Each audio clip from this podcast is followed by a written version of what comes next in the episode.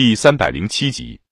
一九七三年十月，同日星期六上午，我们接到我国驻以色列大使肯基廷的电报，报告古尔达梅厄刚才告诉他，叙利亚和埃及准备马上发动战争，以色列即将受到两面夹攻。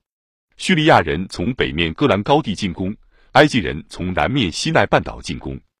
即将进攻以色列的消息完全出乎我们所料。近至前一天，中央情报局还报告说，中东不大像要发生战争的样子，并说最近在埃及境内进行大规模、不寻常的军队调动，乃是一年一度的军事演习，不必顾虑。中央情报局将叙利亚引人注目的加剧军事活动，同样说成是一种防范性的行动。原因是以色列最近曾击落三架叙利亚的喷气机。我对于我国情报工作做得这么差感到失望，对以色列情报工作的失败也大吃一惊。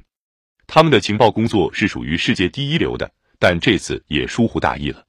自一九四八年以来，这是以色列人第一次在投入战争前夕，军事设施没有部署好，后备部队也没有处于一级战备状态。这一天又是犹太教的赎罪日，是犹太人一年中最神圣的节日。大多数以色列人，包括许多军人都要回家与家人团聚，或到犹太教堂祈祷。这是一年当中以色列人最缺少准备的一天。战争将再一次降祸于这个多事地区，已是很不幸的事。但还有个更加令人烦恼的问号，即苏联究竟起了什么作用？我简直难以相信。埃及人和叙利亚人竟会在苏联一无所知的情况下，如果不是直接受到他们的怂恿的话，就采取行动。在战斗实际开始之前几小时，基辛格分别同以色列人、埃及人和苏联人进行接触，看看战争是否可以制止。但为时已晚。就在那天早晨八时，叙利亚人从北面进攻以色列，埃及人则从南面进攻。到第一天战斗结束时，埃及人已越过苏伊士运河，开始插入西奈半岛。在北面，以色列人在戈兰高地将叙利亚人击退了，但是和前几次战争不同，他们未能把叙利亚人击溃，以色列损失惨重。然而，梅厄夫人深信，如果以色列人能有三四天时间发动反攻，他们就能扭转两线的军事形势。战争一开始，我们就召开了一次联合国安全理事会特别会议。但双方对进行停火讨论都不感兴趣。苏联反对我们召开安理会特别会议，他们显然认为阿拉伯人只要有足够的时间巩固他们初期取得的胜利，就会在战场上打赢这场战争。法国和英国均为安理会理事国，则保持一定距离。他们不像我们那样同以色列有独特的密切关系。他们知道这场冲突会影响到阿拉伯的石油。就美国的立场而言，我看不出有必要试图强行通过外交谈判实行停火，因为双方均不愿意遵守，而且也不能期望他们会遵守。最好等到战争打到双方在军事上谁也不占决定性优势的时候。尽管以色列的鹰派有很大的怀疑，我仍相信，只有在战场上相持不下时，才有可以进行有效谈判的基础。任何军事，即使只是双方筋疲力尽的军事，都能使双方易于达成一项可行的解决方案。因此，我确信一定不要用我们的影响去促成停火，因为这种停火会使双方处于不平衡的状态，从而求得永久性解决办法的谈判永远也无法开始。我同时也担心，如果阿拉伯人在这次战争中开始失利，那么苏联领导人就会觉得他们不能袖手旁观。眼看他们的盟国再遭受一次像在一九六七年那样丢脸的失败，就与埃及人的关系而言，我们的处境特别微妙。一九七三年二月开始，我们抱着要建立更好的关系的目的，同他们有过一系列的私下接触。虽然在这场冲突中，以色列是侵略的受害者，我们必须将以色列的利益放在首位，但我希望我们在支持以色列的同时。不与埃及人、叙利亚人以及其他阿拉伯国家造成无可挽回的破裂。我们还必须使苏联人不要进行任何干涉，以免与我们形成对抗。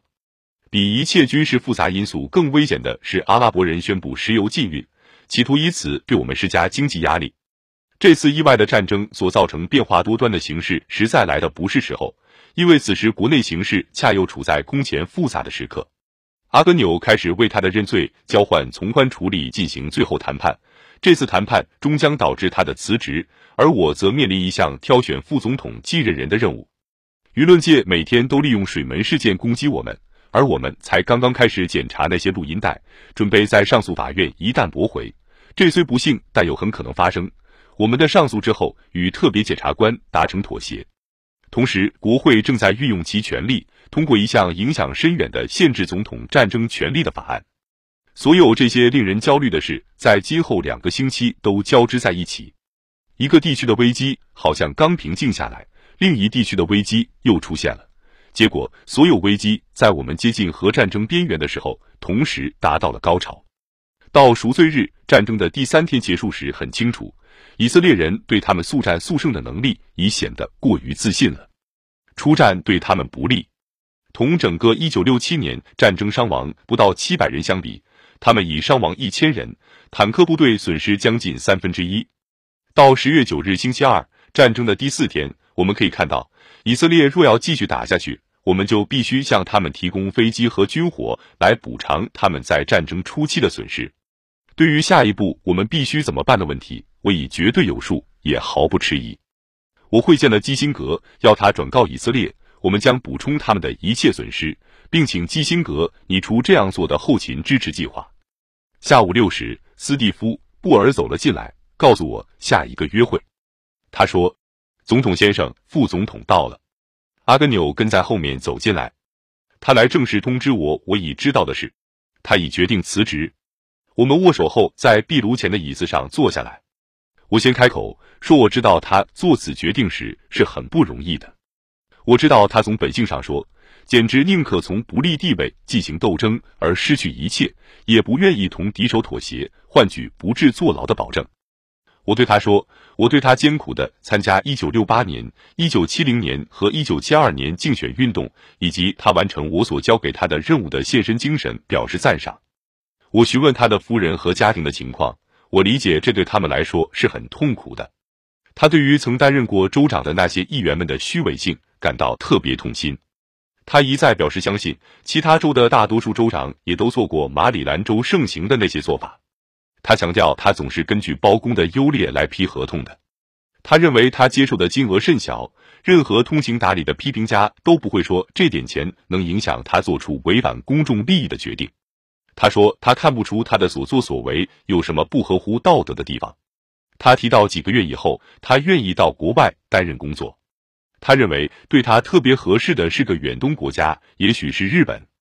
他说：“如果我能向哪一个公司说和，聘他做个法律顾问之类的事，他将非常感激。”我说：“我如有能助他一臂之力的机会，我一定效劳。”他还说：“他推测国内收入署以后也不会让他安生的。”他沉痛地说：“你知道，他们连我买领带花了多少钱都要登记上。”我们谈完后，我握住他的手，希望他保重。